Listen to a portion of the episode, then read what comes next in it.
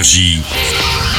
Signe News. Alors Dominique, quoi de neuf? Le monde a changé et on a changé aussi. Pas trop, non, il y a toujours du tuning dans le dixième Fast and Furious. Et oui, 10 en comptant un spin-off. Attendez-vous à une surenchère dans les scènes d'action avec Fast and Furious 9.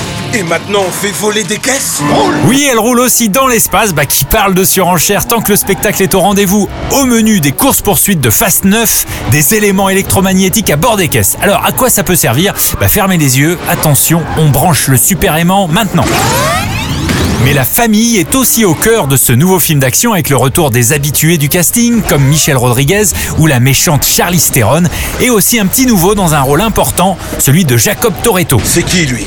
Jacob, c'est le frère de Dom. Le frère de Dom est incarné par l'ex-catcheur John Cena et comment dire, il n'y a pas vraiment de bonne vibe entre les frérots. Tu dis toujours qu'il faut pas lâcher sa famille. Mais moi, tu m'as lâché. Un nouveau frère pour faire oublier Paul Walker qui est mort à 40 ans en 2013 avant de finir Fast and Furious 7. En tout cas, Vin Diesel rend hommage à celui qu'il appelle Pablo à chaque sortie d'un nouvel épisode.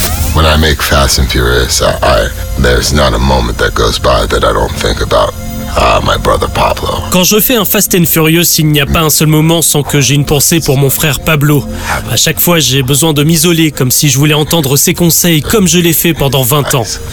Alors quand John Cena a débarqué pour jouer le personnage de mon frère, je lui ai dit prépare-toi à ressentir des choses très très sombres. Et ce jour-là, j'ai posté sur mon compte Instagram. Merci post Pablo. On my Instagram, thank you Pablo.